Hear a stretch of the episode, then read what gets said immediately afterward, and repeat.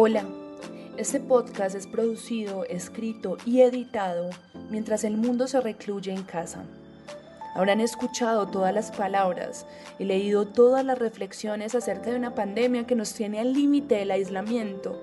Seguirán expertos y medios de comunicación que avisan como en un bingo cuántos nuevos contagiados hay, cuántos no pudieron sobrevivir. La gente se sostiene de la esperanza o de la obligación por eso las calles no están del todo desiertas, porque el pan llama a la boca y sin embargo tenemos que seguir viviendo o muriendo como siempre. El 23 de marzo del 2020 murió en Bogotá el padre del teatro colombiano, Santiago García, un hombre que pensó en las tablas más allá de una expresión artística y que zanjó en la historia de nuestro país un antes y un después de su obra. Yo soy Camila Willes y bienvenidos a De Memoria, el podcast con los archivos de la HJCK. Pues yo me siento empezando, siempre uno necesita tener una ilusión, tener un, un momento de llegada, no he llegado a ninguna estación, sino estoy siempre como acá, estamos enfrente a una estación, la Gardin Nord, que es un punto de partida. Y una estación o un aeropuerto a mí me emociona enormemente, porque la relaciono mucho con, con mis más internos sentimientos, que son los de querer estar partiendo, estar iniciando un viaje. Santiago García nació el 20 de diciembre de 1928. La mayoría de adjetivos que le pusimos en la prensa los olvidó en el camino, cuando el Alzheimer se le instaló en la cabeza. Maestro, maestro. Las palabras fueron perdiendo ritmo, los recuerdos parecían hojas tostadas, fracturadas por el tiempo. Yo estudié arquitectura en la Universidad Nacional de Colombia, de Bogotá, y después terminé mis estudios en, en Italia, en Venecia. Regresé a Colombia y ahí empecé, de pronto me interesó el teatro porque una casualidad muy grande que hubo. Fue la llegada de un maestro de, de México, un japonés llamado Seki Sano, que fue como el creador del gran movimiento teatral mexicano contemporáneo él había sido discípulo de Stanislavski y de Bakhtangov y lo llevaron a Colombia a fundar una escuela para actores de televisión. Paradójicamente yo fui a dar allá de curioso y me quedé, me entusiasmó tanto el cuento de ese quisano que resolví cambiar la profesión y desde, desde esa época me quedé haciendo teatro. und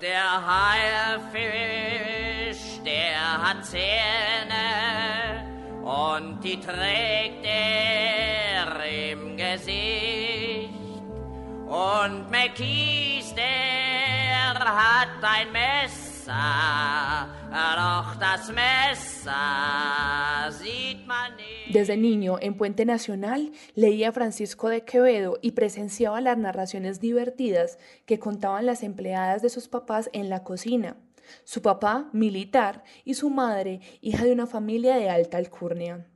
En el colegio salesiano, cuando ya se vinieron a vivir aquí a Bogotá, hizo fama de buen actor.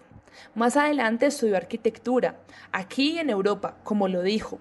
Dijo también que es una casualidad su llegada al teatro, pero ese hilo comienza cuando Rojas Pinilla trajo a Seki Sano para que formara actores necesarios en la recién llegada televisión colombiana. Sano fue un actor, director de teatro y coreógrafo japonés. Ese fue el primer acercamiento con la cultura asiática que tuvo García. Con su obra, Hablo de Sano, contribuyó a dar forma al teatro japonés moderno y más tarde en México, donde sería llamado el padre del teatro mexicano.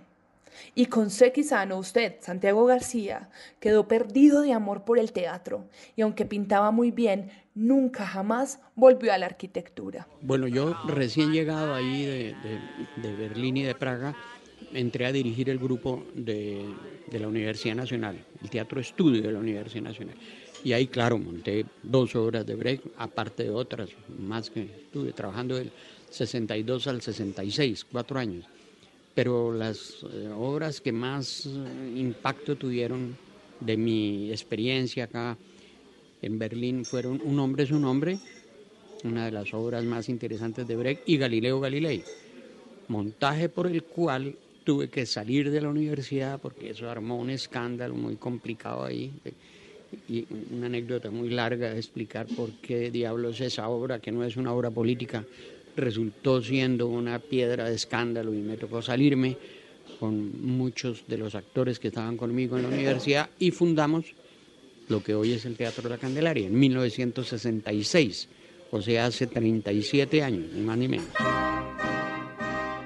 Después de fundar en 1958 el grupo El Búho, García decidió estudiar teatro en Praga y Alemania bajo la dirección de Helen Weigel, una de las actrices más importantes del teatro alemán del siglo XX, maestra y directora del Berliner Ensemble y la segunda esposa del autor Bertolt Brecht.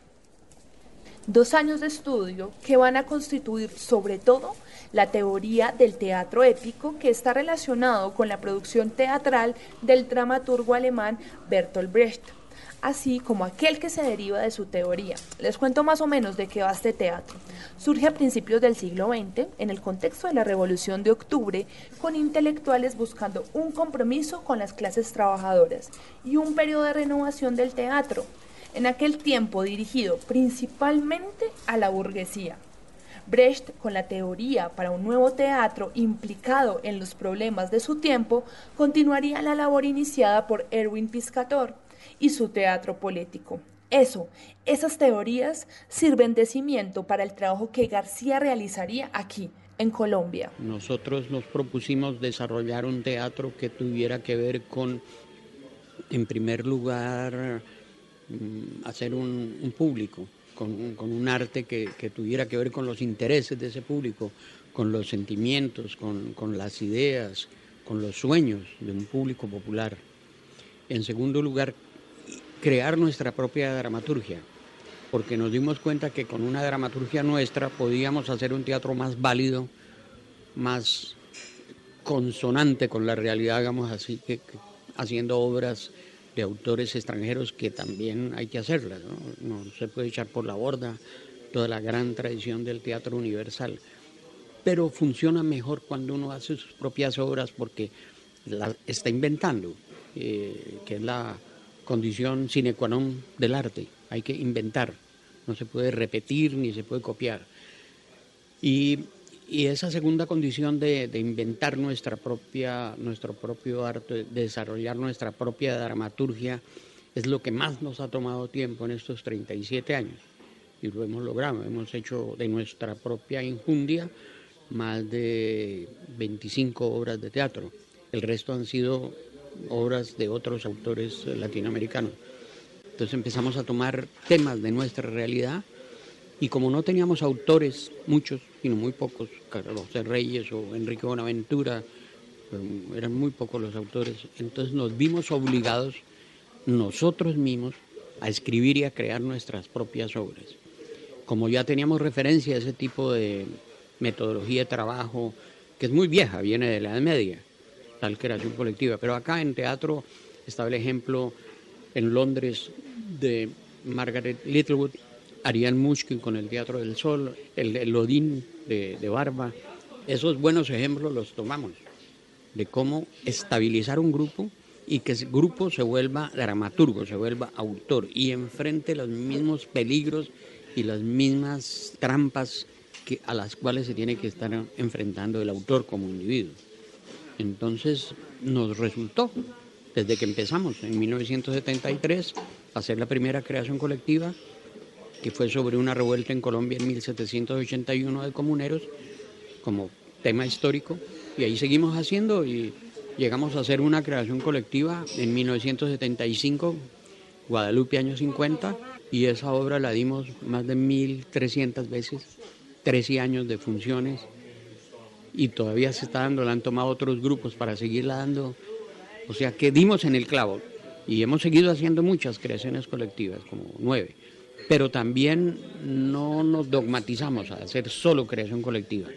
También dentro del grupo se fueron formando autores y en este momento tenemos más, más obras que vienen de una propuesta individual que obras colectivas. O sea, combinamos las dos cosas.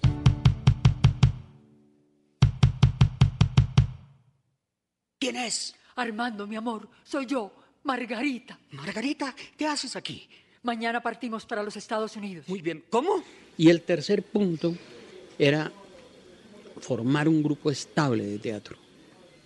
no una compañía con una cúpula y contratar actores que entran y salen, inclusive directores y autores. Al principio éramos muy mm, caóticos, abiertos, entraba todo el mundo ahí, había muchos, muchos actores, éramos como 35, montábamos obras con, con mucha gente, como el matrimonio de Vítor Kumbrovich, que tenía 35 actores, era mucha gente. Pero cuando entramos a la creación colectiva y necesitamos como consolidar un poco más el trabajo, ya empezó a reducirse a 17 actores y se consolidó con los actores que fueron quedando. A los 10 años ya había un grupo más estable. Después ha ido de esos iniciales, hoy en día que somos 17, hay cuatro que somos fundadores del grupo. Pero la, la idea fundamental es mantener la estabilidad como una memoria en el grupo. Están entrando, cada dos o tres años entra uno, sale uno o dos y entran unos nuevos que tienen que hacer un stage largo de un año y medio, dos años, para ya quedar en planta en el grupo. Don Floro, que mi mamá le manda a decir que le aparte esa pierna que es para ella. Y esta caraja. Ya dije que van a recoger la leña. Pero si fue que ella me mandó.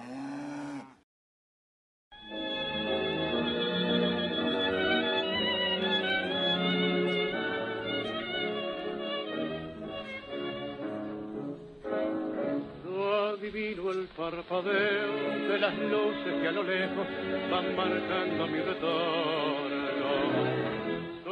García fue el primero en hacer teatro del absurdo, en poner en escena los clásicos, a Chekhov y montajes que en Estados Unidos y Europa se hacían con frecuencia.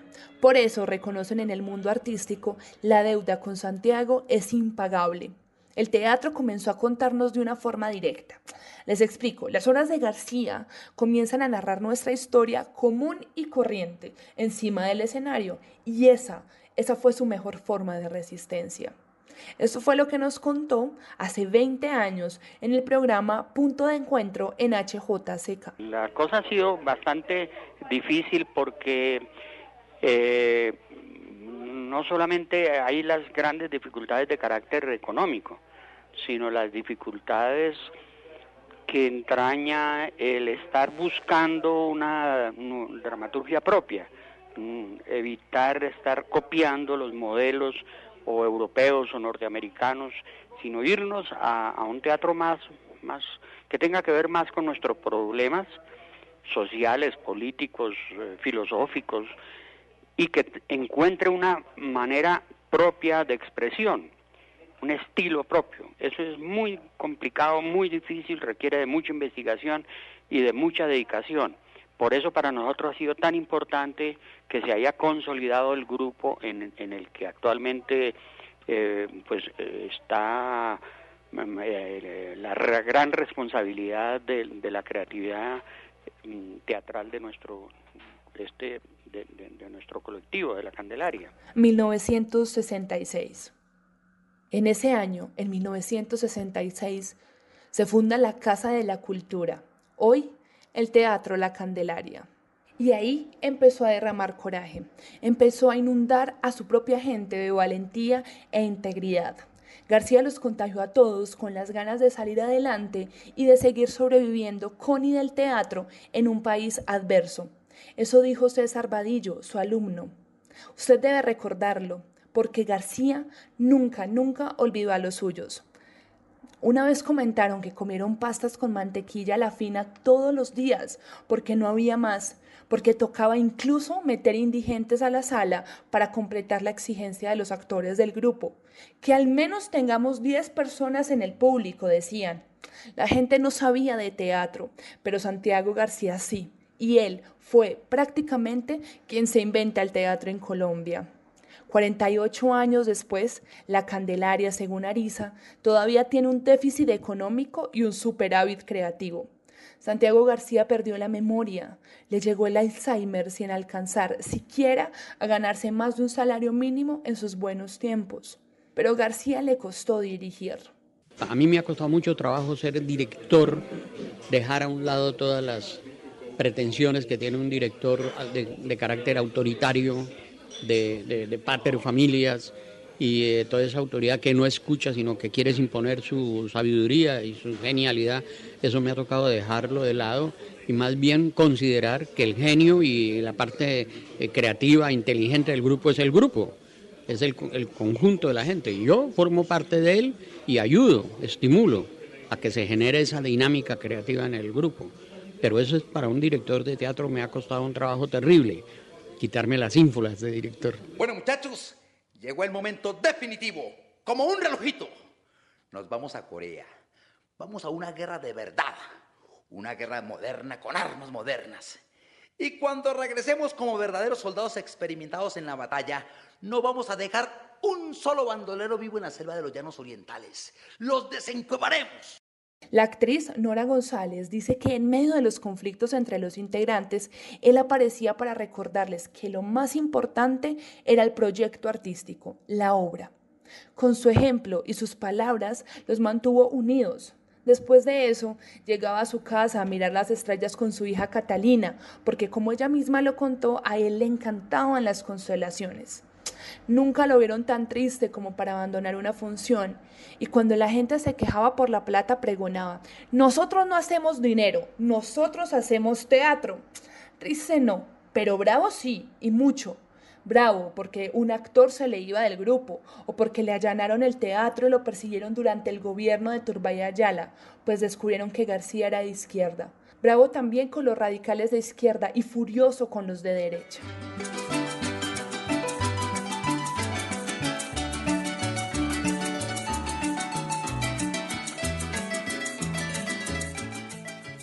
Eso es otra conquista muy, muy, muy importante.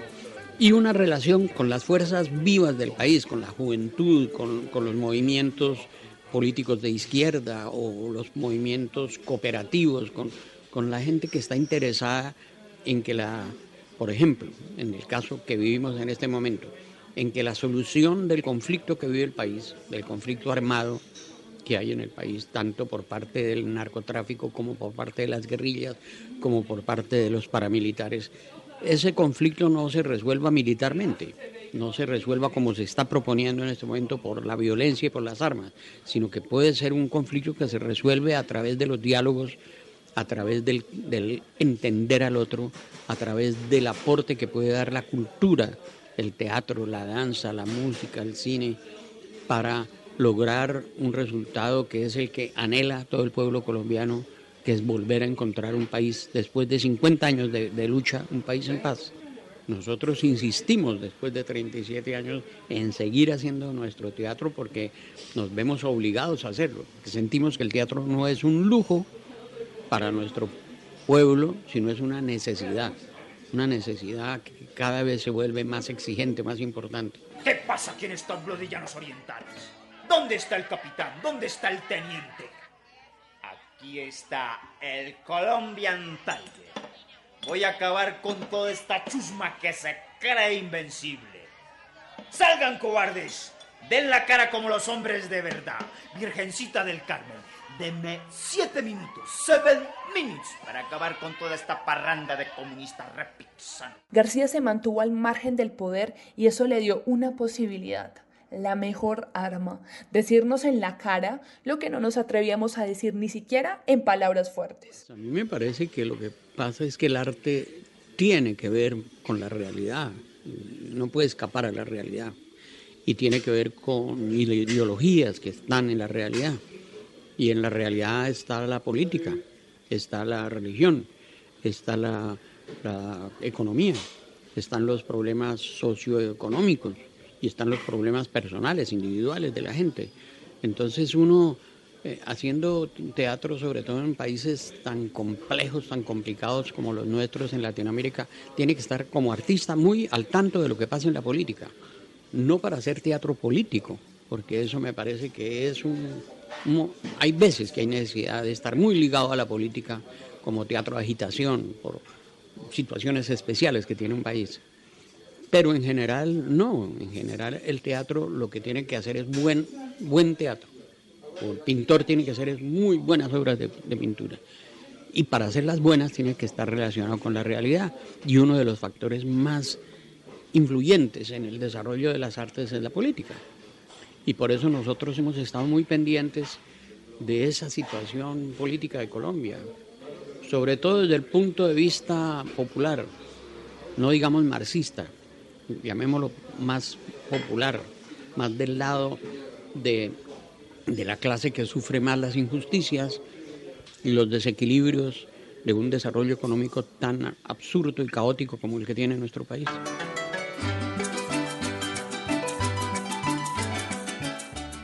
Y aunque perdió la memoria, aunque su nombre se difuminó en su propio cerebro, Santiago García nunca renunció a esta tierra que a veces parece tan estéril. Yo siempre que salgo del país, la tentación que tengo es la de volver. Es decir, yo viajo para poder volver. Voy a, en este momento que estoy aquí en París, estoy es todo lo que estoy haciendo y todo lo que pienso es para regresar, nunca para quedarme por acá. Y como decía hace muy pocos días, Enrique Buenaventura fue invitado aquí a, a Francia para sacarlo allá de Colombia, de ese ambiente tan terrible en que estamos viviendo, y le iban a ofrecer un puesto bueno y muy buenas condiciones. Y él lo pensó y lo pensó mucho, y al cabo de pensarlo bastante, dijo, mire, yo desgraciadamente ya, que lo he pensado tanto, no podría ir a Francia porque creo que ya no puedo vivir en un país sin guerrillas. Frente marchita, las nieves del tiempo platearon mi.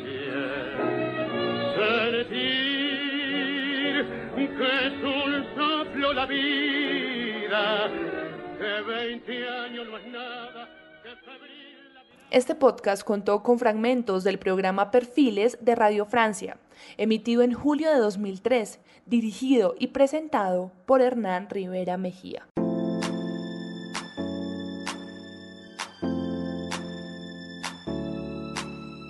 Todos los podcasts de HJCK están en Spotify, Deezer y Google Podcast. Conecta tus audífonos, escúchanos y síguenos en arroba HJCK Radio.